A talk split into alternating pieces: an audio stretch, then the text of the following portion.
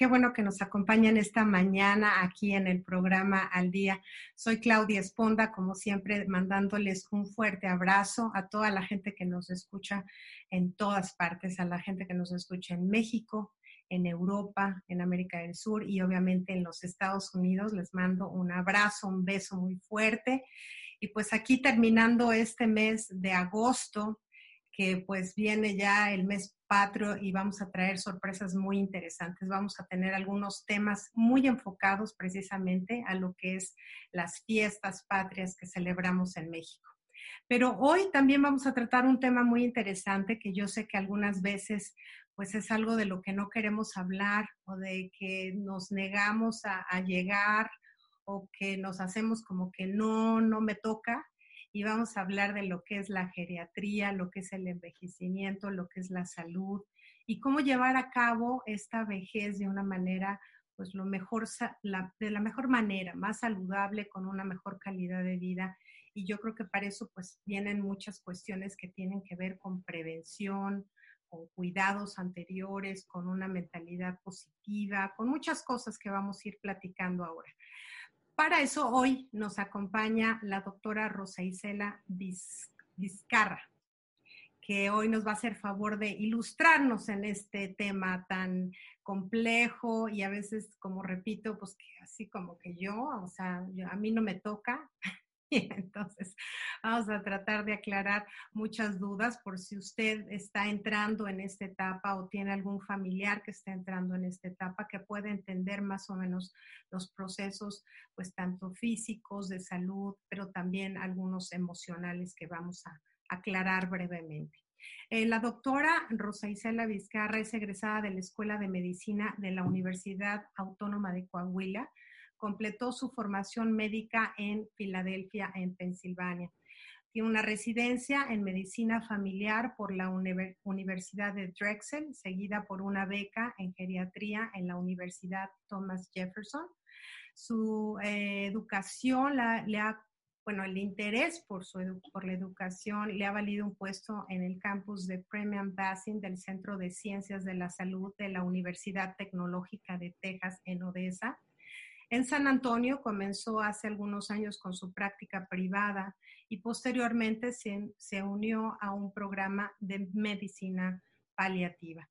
Actualmente es miembro activo de la Asociación de Medicina Familiar de Texas, la Asociación Médica de Texas, la Sociedad Estadounidense de Geriatría, así como de la Asociación Estadounidense de Medicina Familiar o sea, muchos años como, como especialista y sobre todo en esta rama que, que, repito, pues puede ser como que la última rama de medicina en la, edad de, de, todos nosotros.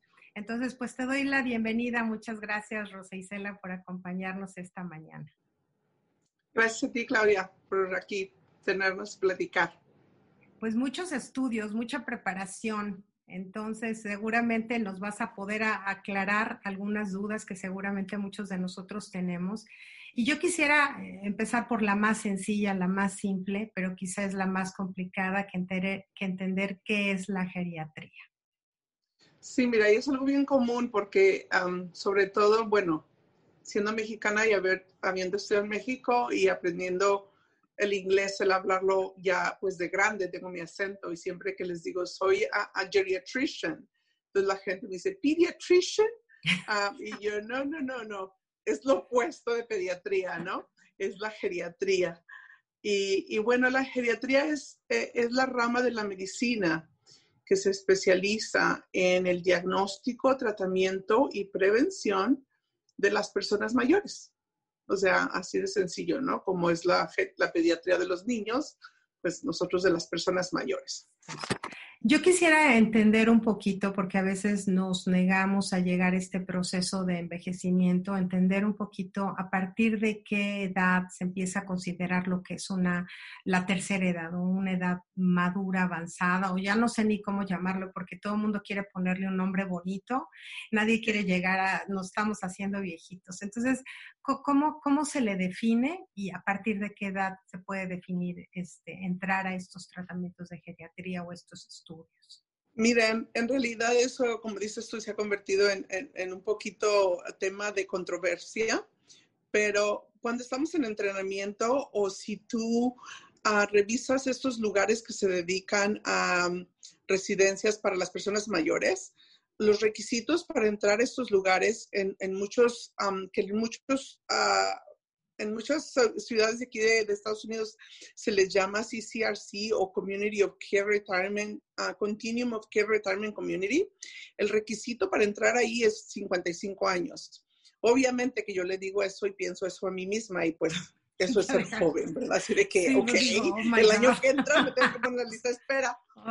Pero es la verdad es que, o sea, desde cuando empiezas a recibir las tarjetas de, del AARP y todo eso, o sea, siempre es como, como que, ok, ya empiezas. En realidad para nosotros en geriatría y, y, hasta en México se maneja de 65 años para arriba, ¿no?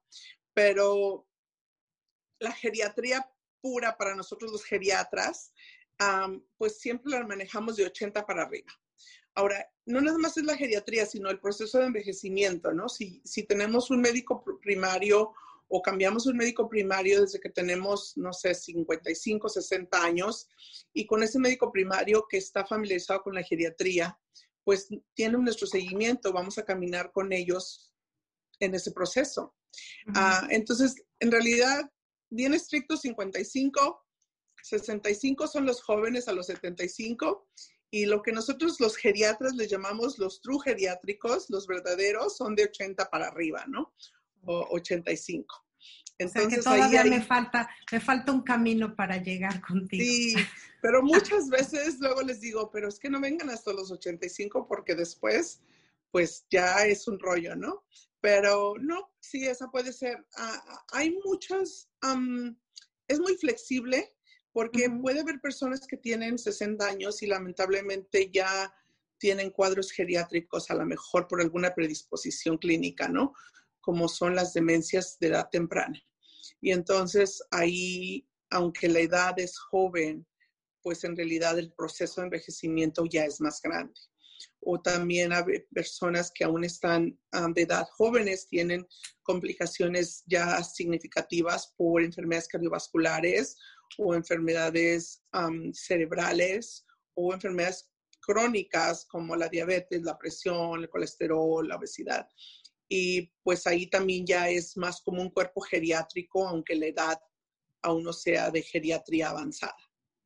Básicamente tiene que ver más con la salud eh, en una etapa madura, por llamarlo de alguna manera, que con una edad específica, ¿no? Así correcto, es como lo correcto, así es como lo Lo que sí es cierto es que, bueno, hace años escuchábamos este, de, los adultos, como pues, la gente de 40 años ya se nos hacían adultos, ¿no?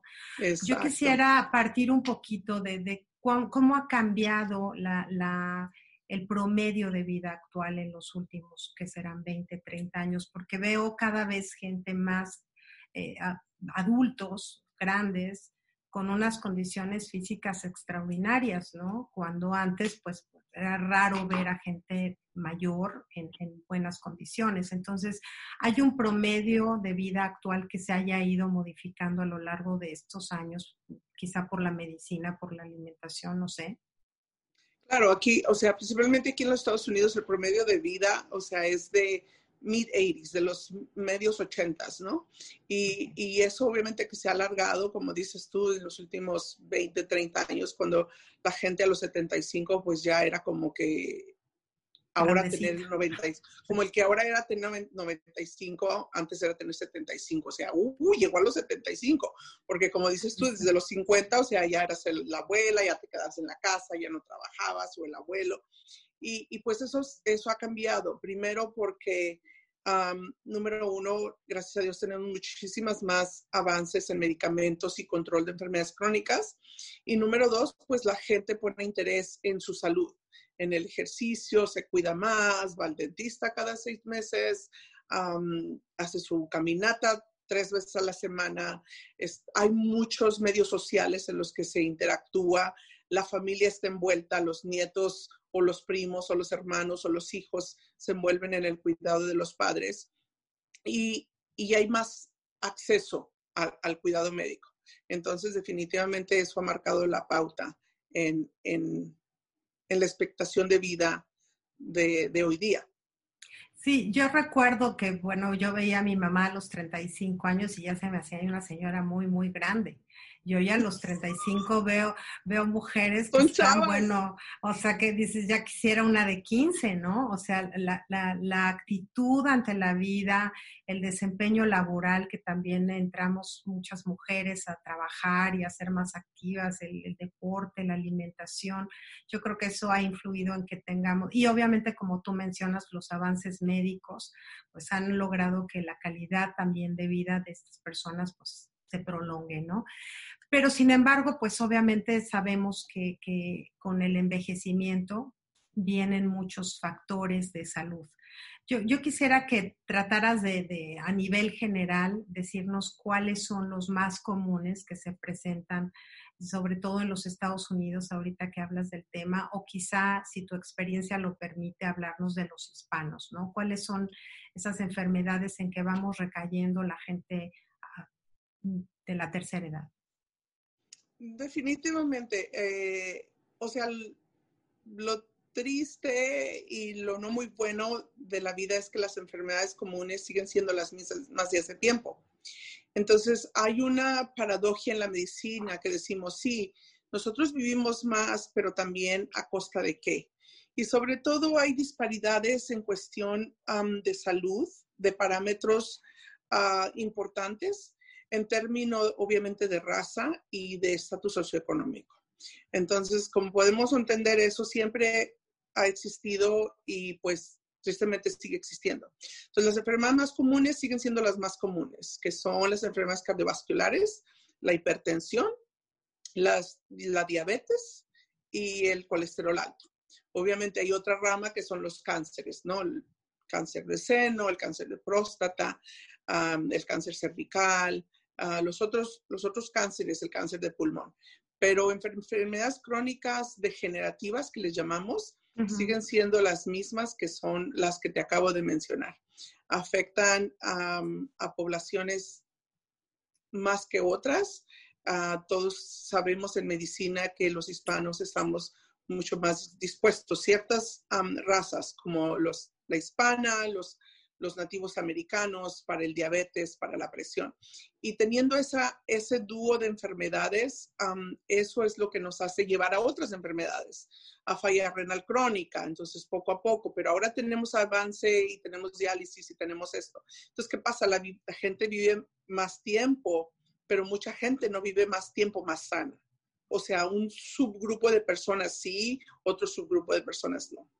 Entonces, aún, aún en medicina tenemos que lidiar ah, mucho con eso, porque es diferente a las personas que estamos hablando, que mencionas tú, que es, que es muy padre tener acceso y tener educación a, a cuidarte, a que tienes 50 años o tienes 40, pero estás sano y, puedes ir al gimnasio, tienes un vecindario que es seguro para salir a caminar y, y, tienes acceso a medicamentos y tienes acceso a tu médico pero pues está el otro subgrupo de personas que tristemente no lo van a tener.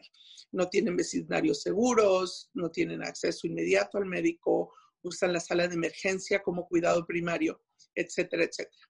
Pero esas siguen siendo las enfermedades más comunes, las degenerativas, las que nos están dando pues problema y las que seguimos tratando de trabajar y controlar como siempre. Yo creo que en particular, digo, yo no soy médico, pero por lo que escucho a la gente, hay algunas que se han acrecentado mucho, ¿no? Sobre todo, por ejemplo, en México, la diabetes.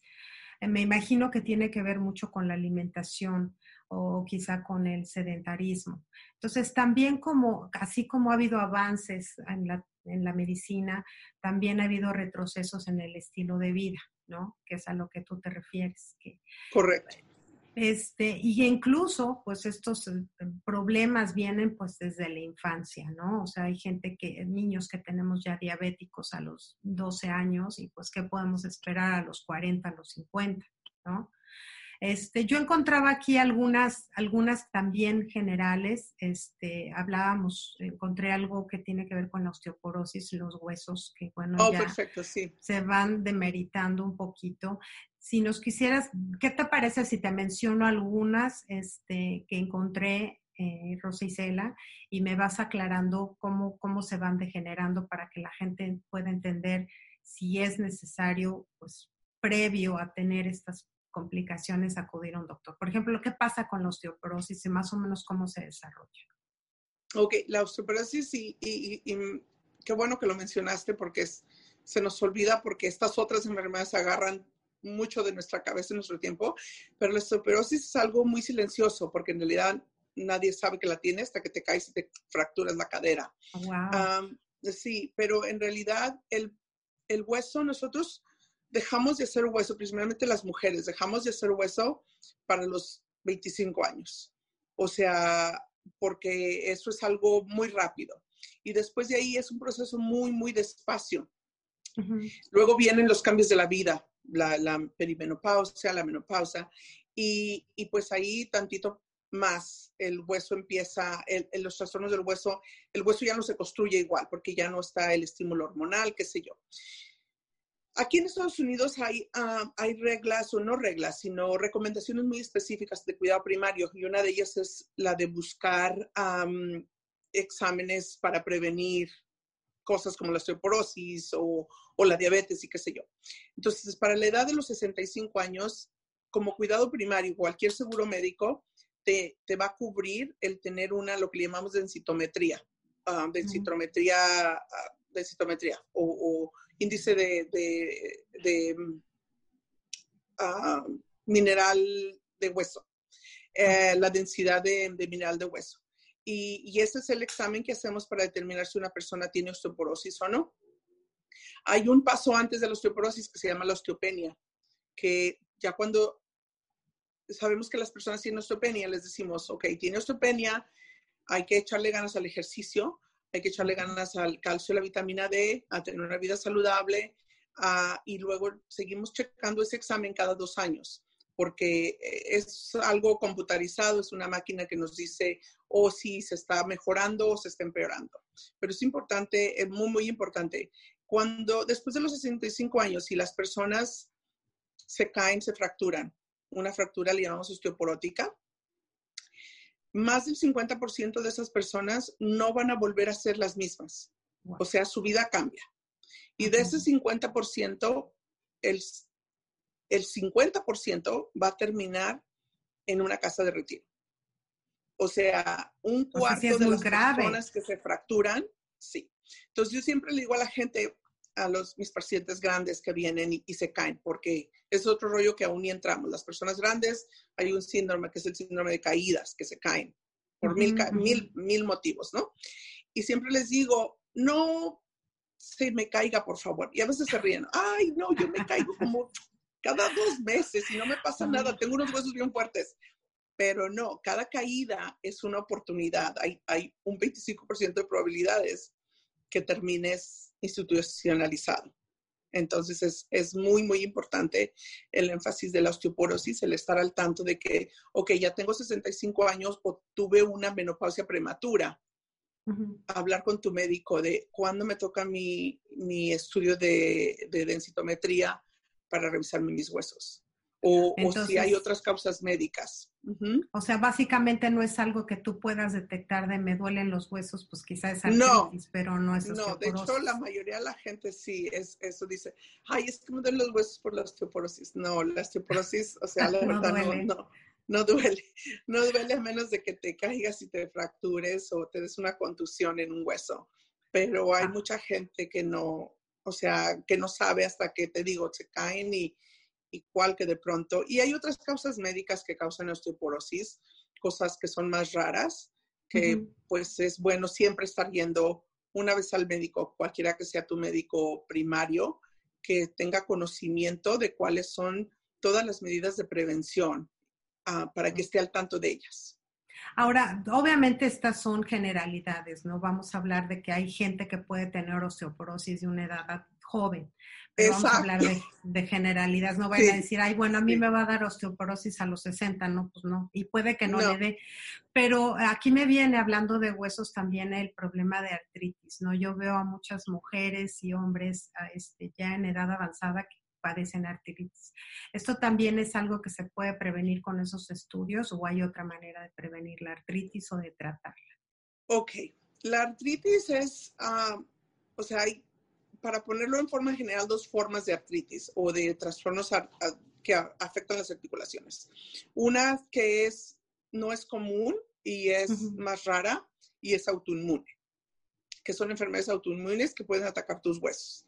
La más específica o que la gente conoce es la artritis reumatoidea, o, en inglés le dicen RA, la rheumatoid arthritis. Y eso es autoinmune. Entonces hay muchas otras enfermedades que pueden dar dolores de huesos, que si el lupus, que si esto, que si lo otro, muchas cosas.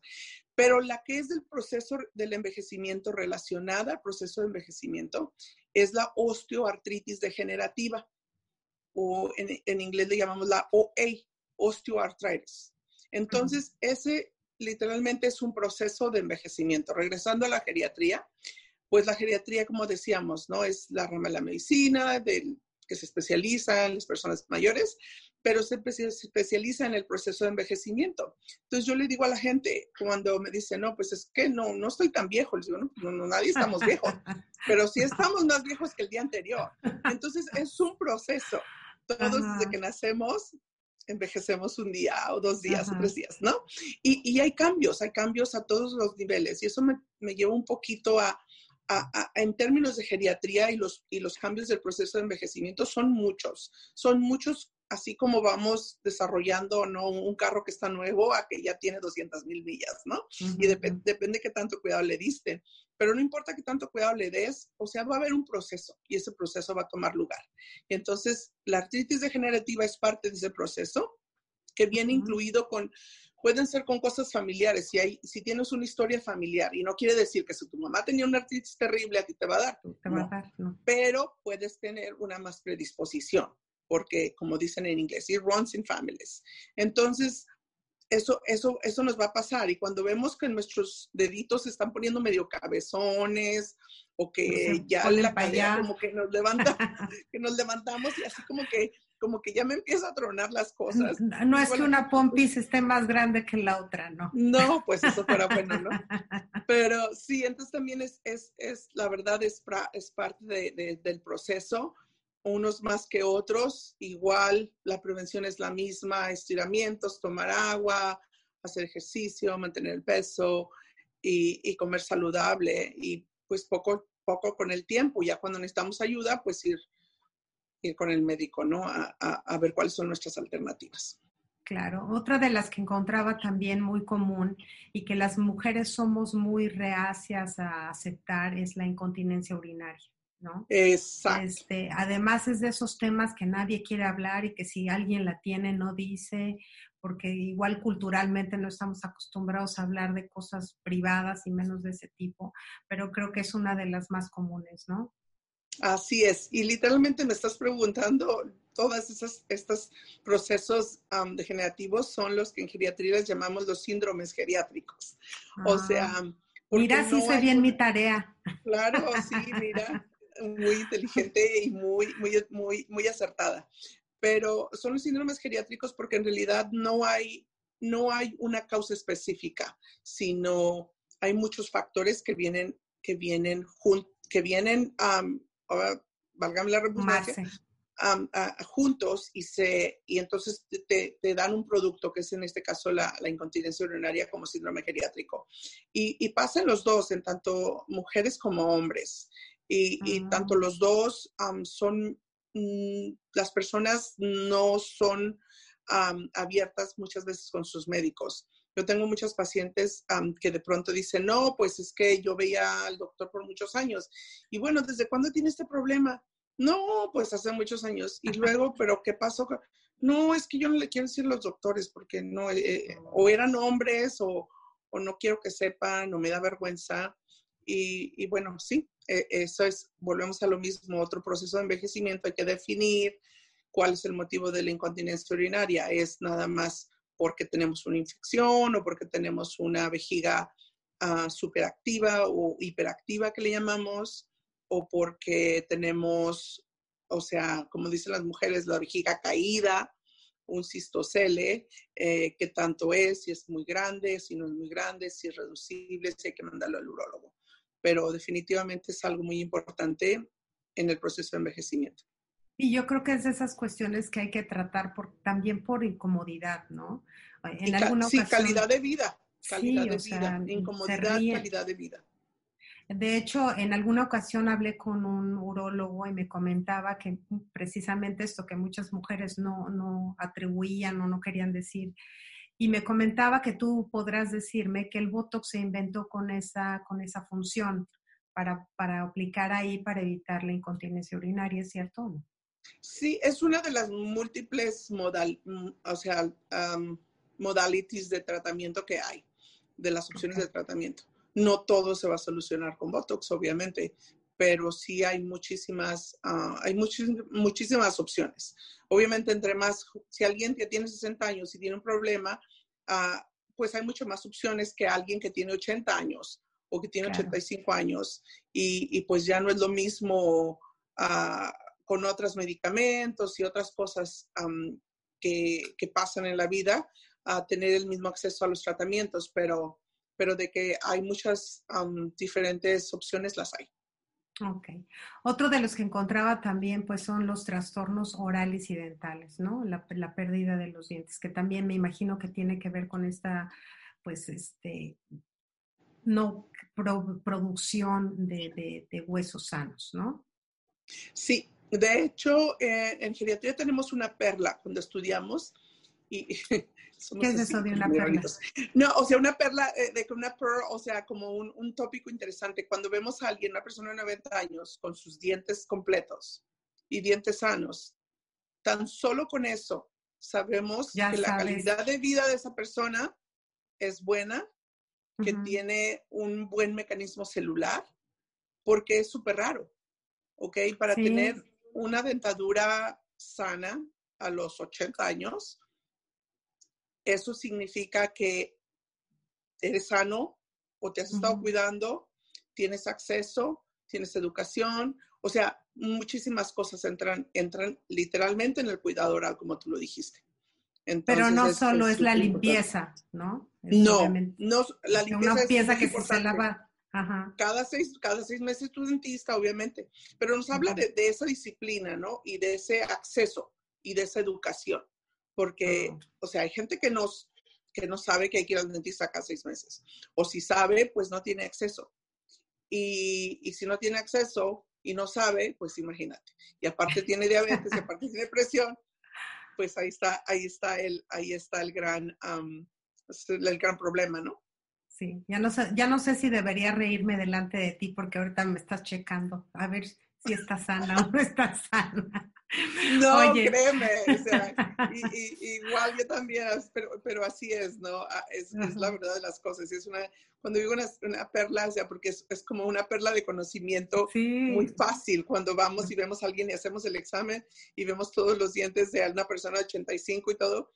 Ah, y ves en las medicinas que están, oh no, pues nada más toman Tylenol de vez en cuando y hacen ejercicio un jueves a la semana y dices tú, ok, está bien, esta, esta persona.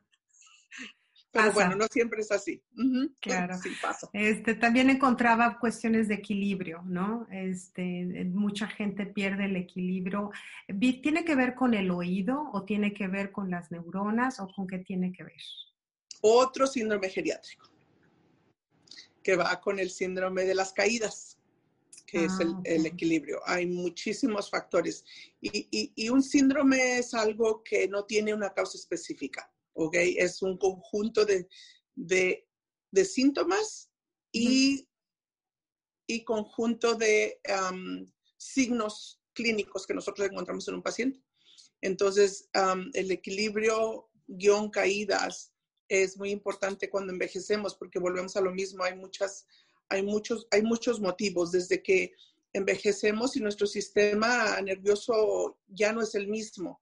Entonces, no sé si te has fijado ahora, pero digo, yo hace 20 años, o sea, veía, no sé, bueno, aparte me gustaba saltar y hacer cosas así, y, y, se me antojaba saltar algo y corría y saltaba y caía y no pasa nada. ¿no? y ahora veo y le saco la vuelta, ¿no? Y me ando cayendo conmigo misma. Entonces, o sea, son, son funciones para bien o para mal, volvemos a lo mismo del proceso de envejecimiento.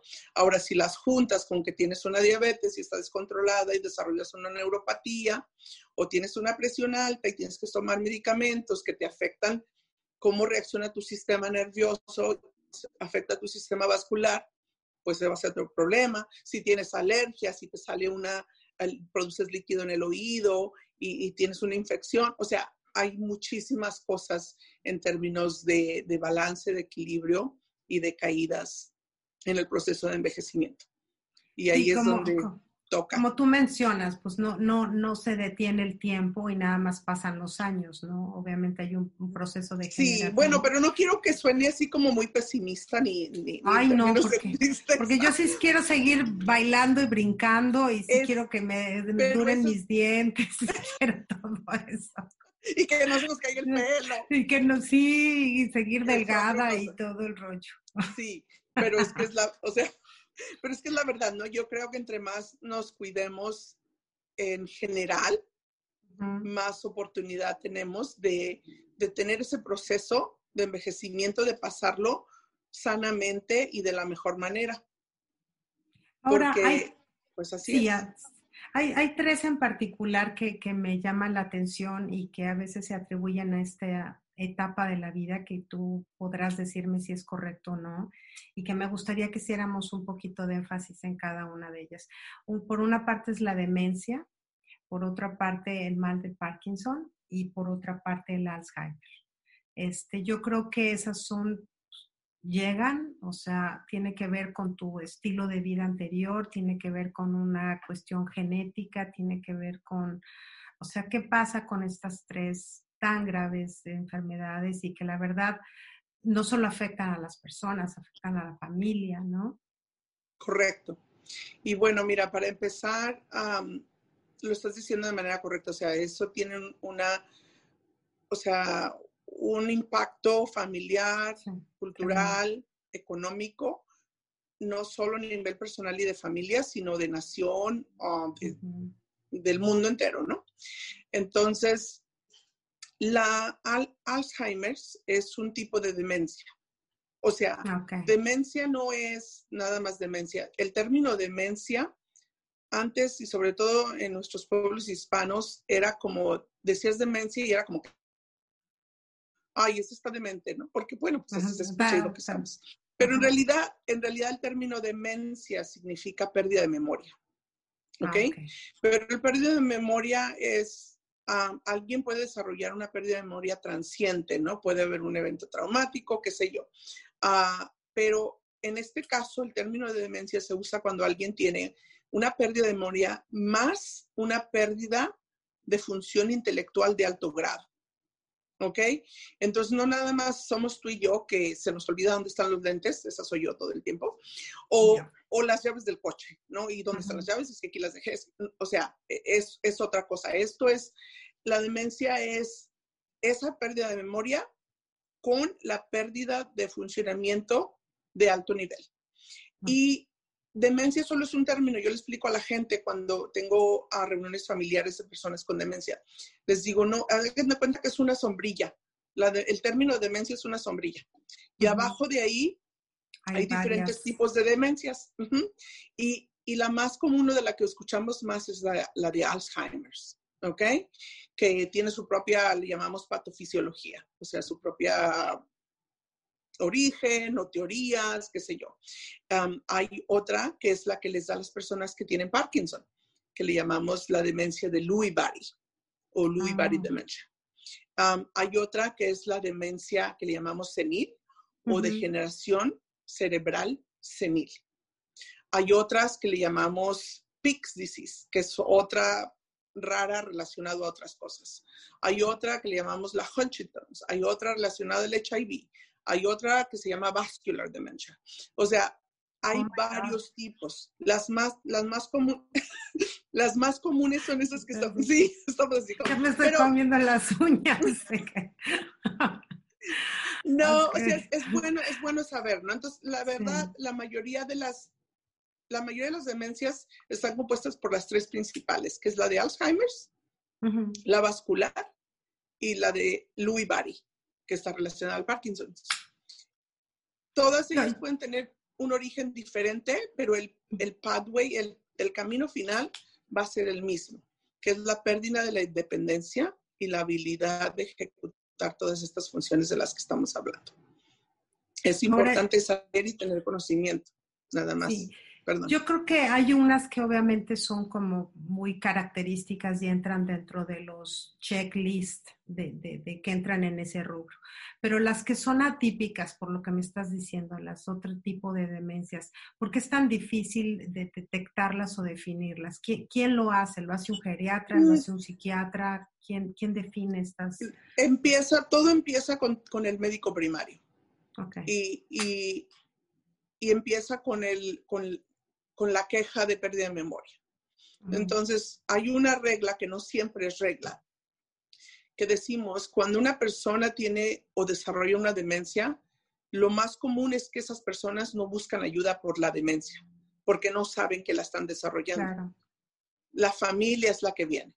La El mm. esposo, la esposa, los hijos. Ah, no, es que sí se le olvidan las cosas o muchas, no es, no es raro que la gente venga y diga, ah, no, pues es que esto le está pasando y el paciente está así como que, ¿de qué están hablando? Yo no tengo nada. ¿no? Yo no tengo nada, sí, exacto. Pero bueno, eso es más que nada un poco común y, y, es como muy indicativo de que algo verdadero está pasando. Pero por eso tenemos muchas herramientas para empezar primero con la historia clínica, ¿no? ¿Cuántos años tiene? ¿Qué otras enfermedades tiene? ¿Cuáles son los comportamientos? Eh, ¿Cuáles son los ejemplos? ¿Cuándo empezó? ¿Qué cosas ha hecho? ¿Qué cosas no puede hacer? Y ya ahí vamos definiendo. Es como un proceso de selección, de eliminación. No, no es fácil, no es algo que vamos a hacer a la primera. O sea, sí, sí lleva varios, pues, este, varias, ok. Ahora, este, ¿hay alguna manera de prevenir este tipo de enfermedades? pues volvemos a lo mismo. sí, la verdad regresamos a, lo básico, a la vida sana, al, comer sano, al hacer ejercicio. Esas dos medidas han demostrado que las personas que hacen eso constantemente, el riesgo de desarrollar demencias es mucho menor. ¿Por qué? Porque la demencia vascular principalmente se desarrolla en un en un ah, cuadro de enfermedades cardiovasculares y diabéticas. Le llamamos vascular porque está relacionado a los vasos sanguíneos, ¿no? Al sistema cardiovascular. Entonces, ¿Cómo tiene que ver con la mente? Sí, pero con el sistema vascular. Entonces, si alguien tiene una diabetes descontrolada por 20, 30 años, o si tiene, ha tenido miles de, de stents en el corazón cirugías cardíacas, tiene muchos problemas vasculares, y luego empieza con sus problemas de problemas de, memoria y de función alta. Entonces ahí decimos, oh, es más compatible con esta. A final de cuentas, muchas de ellas no necesitan, o sea, las nombramos como, como médicos y para tener una clasificación y para aprender. Uh, muchas de ellas, pues los tratamientos son más o menos similares, ¿no? Pero, pero sí, eso es lo que más podemos hacer, literalmente, llevar una vida saludable, llevar una vida saludable, hacer ejercicio y entrenar nuestra mente, ejercitarla. Siempre le, digo a la gente, aprender cosas nuevas, nada más leer las oraciones en el Facebook, que no tiene nada de malo, o, escucharlas, ¿no? Sino aprender, o sea, tratar de aprender un idioma nuevo, o sea, ya cuando tenemos 60 años, o tratar de aprender a usar cómo usar la computadora de las funciones, no nada más para ver cosas, sino, o sea, estimular al cerebro a aprender cosas nuevas. Eso es. O sea, sí sirve eso de, desarrollar cuestiones de, ejercicios de memoria y todo eso, porque yo como, como tú mencionas, bueno, de repente estoy buscando las llaves y las traigo en la mano, ¿no? Y de repente me voltean a ver como, o sea, mi mamá ya la perdimos, Batman, ¿no? Y sí. este, sí vale la pena hacer, por ejemplo, ejercicios de, memoria, este, rompecabezas, este, leer, no sé. sí, claro, leer es súper estimulante. La gente que lee eh, es, se ha demostrado que hay una relación entre el nivel de educación y la demencia, pero en mm. realidad es muy pequeña. Hay gente que no importa, puede ser muy educado y he tenido personas o sea, muchos pacientes, obviamente médicos, ingenieros, o sea, unos niveles de intelecto súper altos y de hecho eh, eh, sus características pueden ser diferentes porque lo que sí te puedo decir y se ha demostrado es que son más, tardan más tiempo en desarrollar como una, unos síntomas completamente descontrolados, porque pueden ajustarse un poquito más, aunque sigan teniendo su enfermedad. No sabemos por qué todavía en, términos de demencia tenemos muchas más preguntas que respuestas, ah, tristemente. Pero lo que sí sabemos es que sobre todo el tipo de demencia como la vascular, si tenemos una vida saludable en la que no vamos a tener diabetes, ni presión alta, ni nada de eso, pues nuestra probabilidad de tenerla va a ser menor. Ahora, tampoco hay que deprimirnos si ya las tenemos, simplemente hay que controlarlas, hay que controlarlas y estar al día con nuestros chequeos y saber nuestros números y qué sé yo. Sí, y no te canses de decirnos de la salud y de la alimentación, porque entre más lo digamos, igual y nos cae el 20 a todos. No, y es que yo le digo a la gente, o sea, en realidad nos afecta a todos, o sea, nadie somos perfectos, o sea, como médico, o sea, les digo, uy, tú y yo le digo a mis pacientes, porque que llegan los holidays y que si ya llegó la familia y que se hicieron las empanadas favoritas y que si ahora tuviste, eh, te dieron de regalo el queso favorito, o sea, es la vida, ¿no? Y es, y es, y es el equilibrio entre, entre disfrutar la vida, porque pues ahora sí que aunque yo sea médico y mi, y mi labor y mi rol es preservar la vida, pues nadie de aquí todavía sabemos que vamos a ser eternos. Entonces es siempre tener esa, esa ah, no sé, esa actitud y esa apertura a, hacer lo mejor que puedes con lo que tienes y a tomar cargo de y responsabilidad de, tu salud y de tu cuerpo. me, encanta. Pues, me encanta lo que dices, Rosa Isela, porque yo iniciaba este, este programa y, y, lo vuelvo a mencionar, de que nos resistimos a envejecernos, ¿no? Este, sobre todo yo siento que más en estas últimas décadas donde la apariencia y todo es como vital y queremos mantenernos como cuando teníamos 20 años a los 50, se vuelve como una carga además, porque, porque finalmente nos damos cuenta pues, que se nos empieza a caer el pelo, que ya no oigo bien, que ya se me olvidan las cosas y tenemos un terror a llegar. Y eso es de que no saques los lentes, no saques los ah, lentes. yo, me, yo era tal mi, ay, ay no sé qué le pasó a mi ah, teléfono, perdón. Era, era, tan mi vanidad que me operé, me hice la cirugía láser y uno empieza a agarrarse y a ponerse y a quitarse como para tratar de mantenerse. Pero la verdad es que también eso lleva, yo creo que algo que también llamamos y que todo mundo en, en alguna otra medida y más que en esta situación llamamos depresión, ¿no? Que, finalmente cuando no se logran todos esos estándares, me imagino, digo, no es mi caso, pero empieza a haber esa depresión de no, no me puedo conservar igual, no oigo igual, este, me duele la dentadura, este, me siento que ya no soy productiva, o sea, yo oigo mucha gente adulta pues, sentir como que ya no soy útil para nadie, ya nadie me pela, este, y viene con todas estas funciones se van demeritando, ¿no? ¿Cómo se considera la depresión en una edad, en una edad adulta y cómo se manifiesta? Oh, eh, exactamente lo que tú estás diciendo. Eh, principalmente, bueno, las personas mayores son muy, y como la incontinencia urinaria, o sea, no, no se abren fácilmente, a menos de que ya tengan una, una, cierta confianza, ¿no? O a menos de que alguien los traiga en la familia pero es, es común. Es común tanto que nosotros tenemos un término y llamamos pseudodemencia. Es la gente viene quejándose de problemas mentales, de que no se acuerdan, de que se les olvidan las cosas. Y como decimos en medicina, le vamos escarbando poco a poquito, poco a poquito. Y pues nada, que, que estás deprimido. Lo que tienes es porque te sientes mm. que ya no sirves, te sientes que, que ya tienes estas enfermedades o que ya te dio la crisis reumatoidea y ya no lo que quieres hacer o ya te dio la osteoporosis o, o ya no puedes, no sé, tus hijos se fueron, te quedaste solo. O sea, hay 50 mil cosas, ¿no?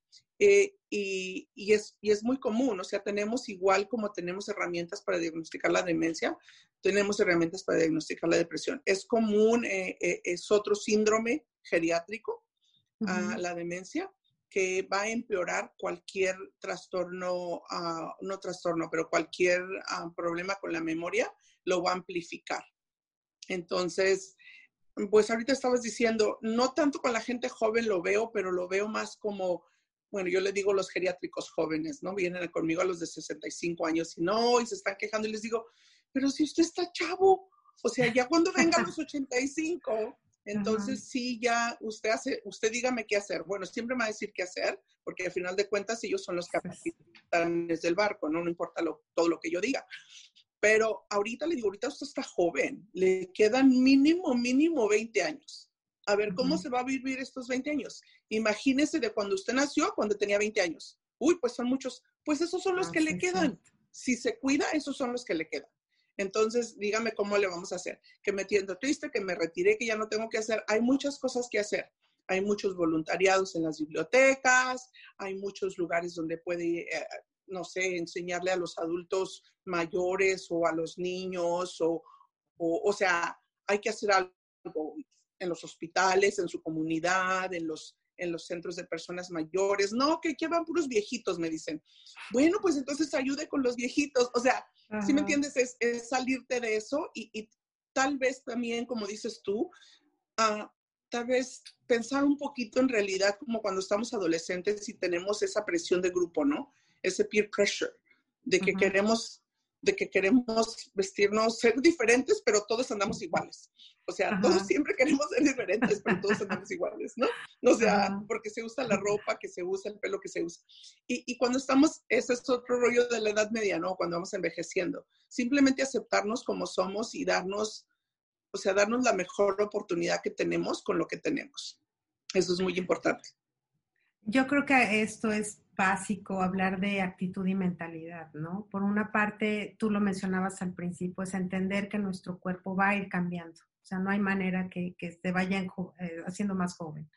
Y, y, por otra parte, entender que la actitud ante la vida yo creo que es básica, ¿no? El saber que, pues, cuánto, digo, hay mucha gente que dice, uy, no, a este ya le quedan tres años y luego se va toda la familia y ellos siguen, ¿no? O sea, ¿quién define quién se quede, quién se va? Pues eso nadie lo sabe. Entonces yo creo que mantener esa actitud de, amor por la vida, de encontrar cosas que te gustan en la medida de que lo puedas realizar, este, yo creo que sí las existe porque todos hemos visto a personas mayores con una actitud extraordinaria o sea, yo cuando vi una mujer de 60 años hacer el Ironman, dije, ¿y yo no puedo correr tres kilómetros? o sea, creo que alguien está mal y no es ella, ¿no? O sea, exacto, definitivamente. y es este, bueno compararnos así, ¿no? Con lo, con, lo, con lo padre y con lo mucho, pero también siempre digo a la gente, bueno, pero también no todos vamos a correr el Ironman.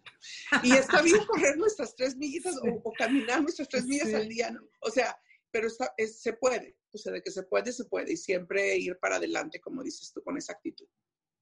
E-, en cuestión médica, ¿tú qué, qué le sugieres a estas personas? Que se hagan un estudio general de qué, qué tienen que solicitar al médico cada cuándo para, para ir llevando, digamos que paulatinamente estos cuidados médicos. Pues en realidad, en realidad no es nada diferente de, lo que es ahorita para ti o para mí o de cuando teníamos 20 años, simplemente no tenemos ese hábito, pero es una vez al año y ya dependiendo de, qué enfermedades o si desarrollas enfermedades degenerativas crónicas, pues ya tu médico te indica cada cuándo hay que verte, ¿no? Entonces yo siempre le digo a la gente, cuando alguien tiene al menos, si tiene nada más de una o dos cosas y están controladitos, yo les digo, me gusta verlos dos veces al año por lo mínimo una para su físico y otra para sus enfermedades crónicas.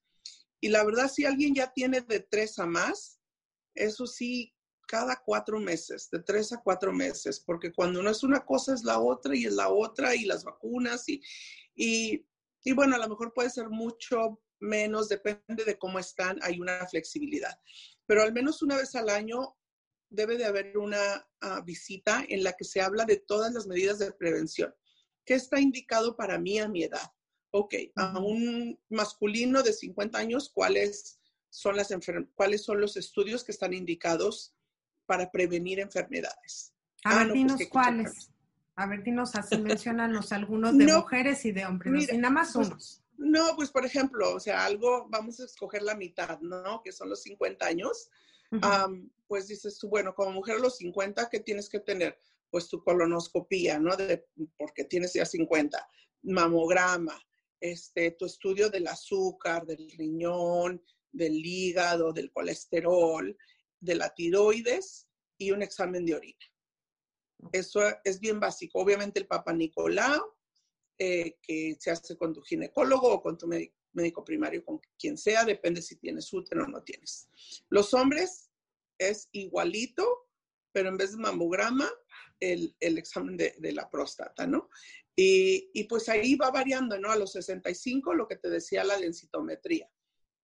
Ah, y pues ya básicamente depende de lo que salga en los estudios. Entonces digo a la gente, pues que si no va al médico y no hace su, examen anual, nunca va a saber si tiene el azúcar un poquito alta o si tiene el colesterol un poquito alto o si las reumas y los dolores que tiene en realidad no son una artritis degenerativa, sino si son una artritis reumatoidea y hay que mandarlo con el reumatólogo. Entonces, una vez al año, hay, si es fumador, pues hay que hacerle su tomografía del pulmón para, para para checar por de cáncer pulmonar, ¿no? Entonces, si, o ya si tiene tantos años, hay que hacerle su ultrasonido de, de la aorta para ver si tiene aneurisma o no tiene aneurisma. O sea, hay, hay, todas estas recomendaciones son basadas en, en, lo que te decía al principio, en el Task Force. Hay un que se llama United States Preventive Task Force y son recomendaciones que son costo efectivas, porque es que no que tenemos, no tenemos que hacer una colonoscopía cada año, ¿no? O sea, porque no es costo efectivo, no está indicado, no es científicamente avanzado, no está indicado. Entonces, cada, cada persona y cada edad tiene sus recomendaciones. Sí, yo, yo me acuerdo que la primera vez que oí una palabra que me encantó y que no sabía qué quería decir era los triglicéridos. Mi ah, papá tenía alto el colesterol y los triglicéridos. Entonces, ay, qué fancy, quién sabe qué será, pero sonaba. Y ya lo me enteré que pues no era muy padre, ¿verdad? Que tuviera alto los triglicéridos. Exacto. Entonces, luego hay una teoría, dicen los pacientes, no, es que ustedes los doctores quieren checar todo porque le encuentran a uno algo mal, algo mal. Y yo, bueno, pues es que para eso viene con nosotros, para su mantenimiento, no es como cambiarle el aceite al carro. Ya sé. Oye, uno de, de, los más vanidosos que digo, finalmente no afectan tu salud, pero que sí afectan tu vanidad terriblemente es la calvicie. Y ahora lo veo más en mujeres. Antes era rarísimo ver una mujer calva, hoy los veo más. Este, ¿qué, qué, qué, qué, afecta y qué, qué es lo que pasa? No, no tengo específicamente ahorita mi cerebro la información si ha habido una, un aumento en la incidencia de calvicie en las mujeres, no lo tengo. Pero lo que sí es que siempre revisamos pues las pruebas tiroideas que están relacionadas con la pérdida de pelo. Obviamente es proceso de envejecimiento, pues viene con que el pelo se nos hace más delgado o menos pelo. Eh, pues si tenemos anemia hay que checar los niveles de B12. O sea, en realidad volvemos a lo, a lo básico de hacerte un chequeo normal a lo que es indicado para ti y si hay algo que está descontrolado, pues corrigiendo eso se va a corregir lo de tu pelo, siempre y cuando teniendo la expectativa de que tal vez no vas a tener la gran cabellera que tenías cuando tenías 20, Como ¿no? Farrah Fawcett, ¿no? Ándale. Y los hombres, pues igual y tantito peor también por sus cambios hormonales. Claro. Este, algo que también me, me interesaría es, se debe recurrir, eh, digo, desde un principio saber acerca de la nutrición, pero hay una edad específica donde tengas que ver a un nutriólogo, un dietista, que por tu edad y por tus condiciones de salud tengas que recurrir para hacer una comida sana? Mira, la verdad, todo eso es como mis amigos y yo en medicina platicamos de esas cosas y, o sea, eso es como muy fancy, ¿no? Y como que ha tomado mucho auge. Y, yo tengo pacientes de 80 años que me dicen, es que quiero ver, eh, dígame qué vitaminas necesito. Y, sus exámenes, o sea, normales, así que mejores que los míos, ¿no? Y yo les digo, pues en realidad nomás su calcio y su vitamina D, o sea, mejor junte el dinero que, que cuesten los suplementos y, no se váyanse de viaje o algo así. Pero son sugerencias mías. En realidad no hay necesidad siempre y cuando no haya algún trastorno médico. O sea, una diabetes. una obesidad severa, una diabetes, o hay que hablar con un nutrólogo para la presión alta, pero hay muchas clínicas que, clínicas de salud, de la bienestar y de no sé qué, y hacen un montón de exámenes, y te lo digo, no de mala onda, porque está bien, cada quien, ¿no? Nuestro, nuestras ramas. Pero no es, no es raro que vengan los pacientes y con así hojas y hojas de papeles y me dicen, oh, es que me dijeron, me hicieron todos estos exámenes, pero luego me dijeron que vaya a mi doctor. Y tú, pues sí, yo se los...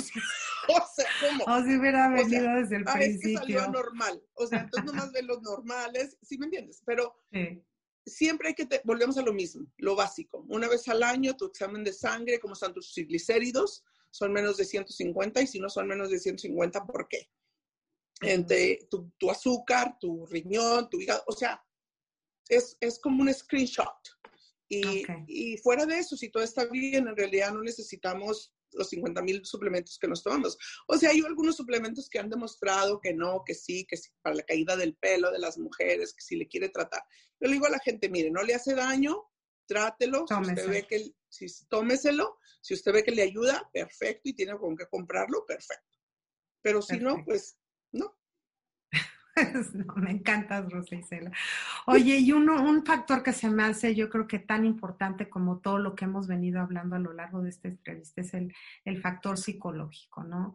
Yo creo que aquí entra un poquito lo que es el apoyo familiar, lo que es la comprensión de que pues quizá tu mamá ya no oye tan bien como antes, que quizá a tu papá se le olvidan las cosas, que ya no pueden caminar tan deprisa, que, que pues antes corrías y te bajabas al súper y ahora pues tienes que pedirle un carrito para que vayas con él. Tú, tú qué, qué hablas y qué tratas con todas estas personas mayores, cuál es su sentir y, y qué tan importante es el apoyo psicológico, sobre todo de los familiares cercanos.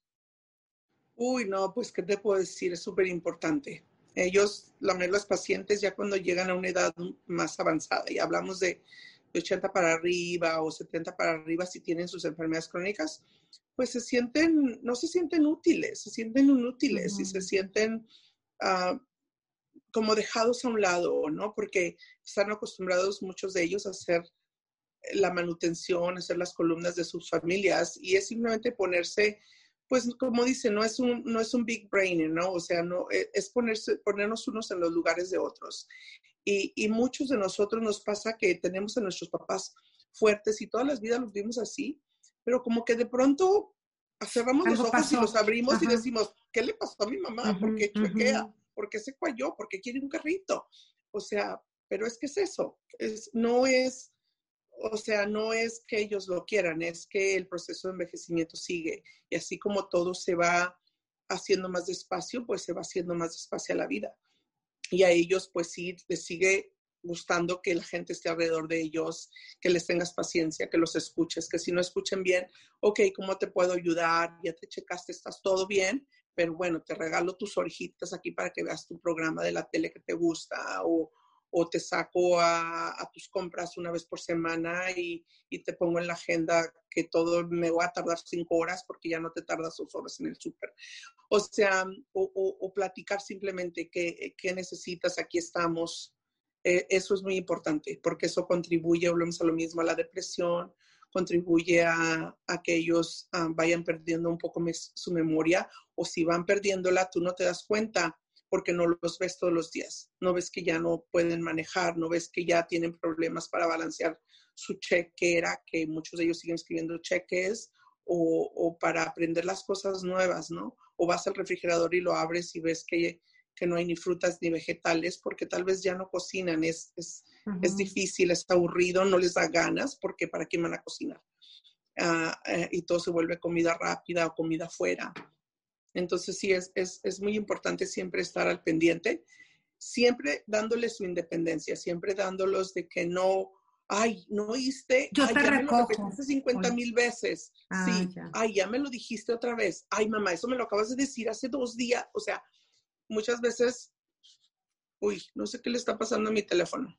No sé qué le está pasando a mi teléfono. Tenemos, y me vas a tener que hacer muchos recortes. Este, este, entonces sí es, es importante eh, ese aspecto para que sepas cuál es la base y, y, cómo se va a ir cambiando con el tiempo. Pero y la también, verdad, los más grandes aprendemos de los, digo, los más pequeños aprendemos de los más grandes. Sí. Lo que también es, es importante es que hay, hay, ocasiones en que definitivamente como, como hijos o como familiares, pues tú no puedes hacerte responsable, ¿no? Que hay que recurrir a, una asistencia, a un lugar que a todo, pues a cualquiera le puede romper el corazón, pues desprenderte de tu madre, desprenderte de tu padre, pero que es más riesgoso el tenerlo tú y tratar de cuidar a una persona que necesita cuidados especiales a negarte a darle la posibilidad de que tenga una mejor calidad de vida. Me refiero a personas, por ejemplo, que tienen un Alzheimer, que tienen un mal de Parkinson, que tú tienes que trabajar, que tienes dos hijos chiquitos, que no puedes cuidar de tu mamá. A veces hay que, pues es como, se te rompe el corazón, pero hay que hacerlo, ¿no? ¿Cuáles serían las recomendaciones cuando uno está en esa disyuntiva? Digo, tú como médico seguramente has oído casos de que ellos dicen, no, yo no me quiero ir de mi casa, pero que tú sabes que ya necesitan estar en algún lado. Sí, eso siempre es nunca es agradable, te voy a decir la verdad. Especialmente cuando ellos no lo aceptan o cuando ya tienen un nivel de demencia que no lo entienden. Ah, porque hasta ahorita yo he conocido muy poquitas personas que dicen, wow, qué padre, me voy a ir al centro de la tercera edad. O sea, y no es nada más, y no es cultural, la verdad, porque bueno, en nuestra cultura es mucho más común, ¿no? Pero también en cualquier otras culturas hay personas que sí, que planean su vida desde que tienen 55 años. O nos vamos a ir a vivir a este lugar. Yo sí me quiero ir a vivir a un lugar así. Sí, yo también, con, todos con todos los amigos. con otras amigotas. con otros amigos. Pero sí, nuestra generación, o sea, varía de generaciones, ¿no? Ah, porque ya tenemos tal vez acceso a diferentes cosas, a, diferente vida, ya vivimos de una manera diferente. Ah, pero muchas personas que ahorita tienen, no sé, 70 años, 80 años, pues su vida fue diferente. Entonces, es, ellos, su casa era todo. Sí. ¿Qué, les recomiendas a los familiares que... Yo les recomiendo que, hablen con sus médicos, número uno. Si los pacientes todavía pueden tomar decisiones, siempre meterlos en sus decisiones. Hay muchas organizaciones que se dedican a, o personas que se les puede pagar una cierta cantidad y te ayudan a, disuadir y a ponerte todas estas alternativas basadas en qué es lo que necesitan ayuda. Necesitan ayuda con, llamamos actividades de vida diaria, que es el, vestirse, el bañarse, el comer, el transferirse. Esos son mm, cosas que hacemos, ir al baño, cosas que hacemos sin pensar. Entonces, depende de qué ayuda necesitan en esas funciones, es el nivel de cuidado que se recomienda. Obviamente, si necesitan ya de, más de tres, lo más probable es que eso ya necesitan un cuidado completo. Y entonces hay personas, organizaciones que se dedican a eso. Yo siempre tengo a mi mano contactos de personas que se dedican para ayudar y les recomiendo que visiten al menos tres lugares para que puedan hacer comparaciones y que vayan a diferentes días de la semana y, que, y que vean a diferente personal porque a veces vas el día que te dieron el horario y está muy lindo y parece un super resort de cinco estrellas y, todo está súper lindo, pero sabes que el cuidador no es nada bueno. El staff se va cada mes o cada dos semanas a hablar con los otros residentes del lugar. O sea, eso es, eso es muy importante. Hay muchos settings, desde grandes hasta casas que le llamamos private, private cares, que son casas, personas que se dedican privadas, que son de tres a cinco pacientes y literalmente viven en una, en una casa y les dan todo el cuidado. A mí ese concepto como geriatra me gusta mucho, pero no es para todos. Entonces, depende de la necesidad, hay muchas alternativas y el médico, hablar con tu médico que debe ser familiarizado con, con esa situación es importante. Y yo creo que a veces es necesario porque también veo gente que vive en sus casas o con sus familias y luego son maltratados. Entonces, eh, la oh, verdad es que dices mejor que los manden a algún lado donde alguien le va a dar los buenos días, ¿no?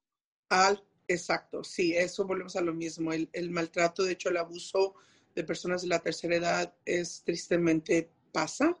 Eh, pasa en términos económicos, pasa en términos psicológicos, pasa en términos físicos. Entonces, él es, como dices tú, el estar muy pendiente y aquí en Estados Unidos gracias a Dios, es, es una ley como los niños. Si alguien sabe de un abuso de una persona mayor, es por ley, hay que reportarlo. Entonces, es... es Ay, ah, mira, es me importante. pusiste hasta la piel chinita nada más de pensar de que... Sí, ya sé, son cosas tristes de las que no nos gusta hablar, pero bueno, existen y volvemos a lo mismo, tapándonos los ojos no quiere decir que No. no existen. Entonces es, es importante. Pero también eh, eh, hay que tener en cuenta, disculpa que tenga un poquito, es, es cierto, en las familias no nada más que, eh, que todo el mundo tenemos que hacer y demás, ¿no? Y la vida sigue, pero y tiene un, un gran impacto económico. Se dice en las últimas estadísticas, literalmente el, el gasto de una persona con demencia o que necesita cuidados en un año es de 50 a 70 mil dólares. Entonces, es, hay, hay que ver y hay que usar los recursos y hay que cuidarnos para, pues, para cuando llegue y si llegan estas situaciones, planearlas, ¿no? Sí, yo, yo voy a empezar a ahorrar para irme a un, este, a uno que esté así todo A con una casa de, de continuidad. Sí, que así jardines, que me, que me saquen a pasear así padre, que de repente me lleven a la playa. Este, yo sí ya tengo todo planeado. Yo estar ahí este, en un cuarto arrecholada y ver si mi hija me trae de comer o mi hijo me viene a saludar, ¿no? Si estoy sola, pues qué triste. Si estoy acompañada, pues me llevo a mi Hani y ahí los dos seguimos. Pero bueno. Bueno, eso, Unas- eso sería lo ideal. Sí. Unas últimas recomendaciones que, que no haya incluido yo que quieras comentar, eh, Rosa Isela, Híjole. sobre todo para, para los familiares o para los adultos que nos escuchan. Pues ¿Con qué nada más que tener, o sea, tener la conciencia de que es un proceso y todos estamos en él. O sea, todos, los que tenemos, los que tenemos 20, bueno, yo no tengo 20, los que tienen 20, los que tenemos más de 20, Ajá, a los que tienen 80. O sea, es un, es un proceso estar siempre eh, y no estar, no tomarlo como algo de, depresivo, de que, wow, me está haciendo viejo, pero al contrario, o sea, algo que es, es igual, es otra etapa de mi vida, siempre cuidarse, siempre tratar de, de alimentarse, de hacer ejercicio, todo, pero a la vez también de hacer las cosas que te gustan y de disfrutarlas, porque al final de cuentas, pues esas son las actitudes, ¿no? Y queremos, como decías tú, un cuerpo o una, ah, una ah, decía mi mamá, un cascarón, un cascarón perfecto, pero por dentro entonces somos renegados, nos peleamos con todo el mundo, nadie quiere ir a vernos porque pues es la abuelita regañona. Pues no, ¿verdad? Entonces No. es, es, es todo el paquete completo. Ir al médico una vez al año, por lo menos una vez al año. Y cuando ya estamos un poquito más grandes o si desarrollamos enfermedades crónicas degenerativas, pues de verdad, de verdad tomar el consejo del médico y ir a verlo pues más seguido para estar siempre am, al tanto y al control de todas esas cosas. Sí, y yo como tú aplaudo también el asunto de que pues entre med- menos medicinas mejor, ¿no? Porque hay unos que se empiezan a autorrecetar. Oh, Dios, yo- por favor. Yo hasta no. que no me digan que es lo último que me tengo que tomar, porque si no, entonces ahí es cuando me empiezo a tomar. Pero aquí en Sí. tu casa pues casi no hay medicinas, porque yo le suyo. Exacto. Eso es- no es la verdad. Y en, en geriatría, y nos faltó tocar ese temita porque son muchas cosas, pero hay algo que llamamos la polifarmacia. Y la polifarmacia es terrible. Si hay una persona que toma más de cinco medicamentos, ah, entonces siempre debe de estar checándose con su doctor. Cinco medicamentos quiere decir que hay uno para la presión, uno para el azúcar, uno para la- las articulaciones y uno para la, no sé, para el sistema vascular y uno para el dolor. O sea, ya tienes ahí cinco o seis condiciones crónicas Oh, médicas. O si estás tomando tres diferentes para el azúcar, quiere decir que tu azúcar no está controlado. Entonces, más de cinco medicamentos es una polifarmacia y hay un riesgo alto de efectos colaterales, hay riesgos de, pues, de muchas complicaciones médicas que hay que estar al pendiente. Las personas entre más mayores, pues más van a tener que tomar medicamento. Y yo le digo a la gente, también no hay que asustarse, pero siempre hay que saber que es polifarmacia, checar con el doctor siempre que voy, llevar toda mi lista, porque luego les dicen, no, pues las que tiene ahí, usted ya sabe, pero pues resulta que el otro doctor le dio la otra y se le olvidó decirte y qué sé yo. Entonces lleven sus medicinas siempre ah, con el doctor. No, tienes razón, porque yo luego veo unos cócteles de medicamentos que digo, me quiero yo morir. Eso seguro te afecta otra cosa que quizá no la tenías, pero bueno. Exactamente. No. Esos son los riesgos que estamos hablando. Y tenerles paciencia, ¿no? A las personas ya, y ahora sí. como dicen, geriátricas verdaderas. Este, y a mí mis hijas me, me, o sea, siempre me bromean, me dicen, tú ves a una persona grande y se te van los ojos como cuando uno ve a, no sé, a un muchacho guapo o a un niño muy lindo. Y yo, es que en realidad, no sé, pues obviamente me encanta, pero son, son tan sabios y tienen tanto conocimiento y tantas cosas para compartir cuando les das bien poquitita de atención. Entonces es, es sin duda, ah, sin duda es algo muy, muy lindo y muy, o sea, que te llena mucho como persona, ¿no? Y, y que nos enseña, que nos enseña muchísimo. Entonces hay que tenerles paciencia, cuidarlos, pero tampoco tratarlos como niños, ¿no? De que no hagan esto, no hagan aquello. O sea, darles su, su autonomía, su independencia y su respeto. Ay, me encantó. Yo, yo he disfrutado enormemente este programa, te lo juro, porque, porque es bueno entenderlo y es bueno hablarlo y es bueno escucharlo de una profesionista, porque a veces se nos olvida que, estas personas tienen tanto que dar y, nos dieron mucho, ¿no? O sea, yo me acuerdo, mis tías abuelas me contaban unas historias y hasta hoy las recuerdo, una murió de 99, la otra de 98. Yo sí decía, híjole, pues yo no quiero llegar a tanto, pero bueno, quién sabe que me toque. Pero... acuérdate que vas a estar en el jardín y la playa y todo el Ah, sí, no, entonces sí, entonces 114. pues muchísimas gracias, Rosa Isela. te agradezco enormemente toda, toda esta plática y esta conferencia que nos acabas de dar. Espero que la gente pueda entender un poquito a, sus adultos mayores y entender si está entrando en este proceso. Este, si alguien quiere contactar a la doctora Rosa Isela Vizcarra, lo puede ser el 210-690-2273. Este, por si alguien tiene alguna duda, alguna pregunta. Este, ella trabaja en una institución donde ahí está actualmente y pues yo estoy segura que mucha gente seguramente tendrá muchas preguntas. Te agradezco. Aquí tenemos pacientes. claro que sí.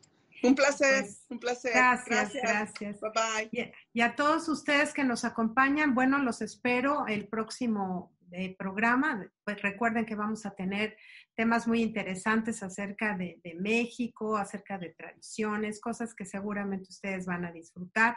Yo los invito a que se suscriban a mis canales. Estamos en YouTube, en Spotify, en iTunes, Apple Podcasts, Google Podcasts, Facebook. Ahí pueden escucharme, en algunos este, verme y escucharme y pues con todas las entrevistas que realizamos con mucho cariño para todos ustedes. Un beso y nos vemos hasta la próxima simpatia, un Claudio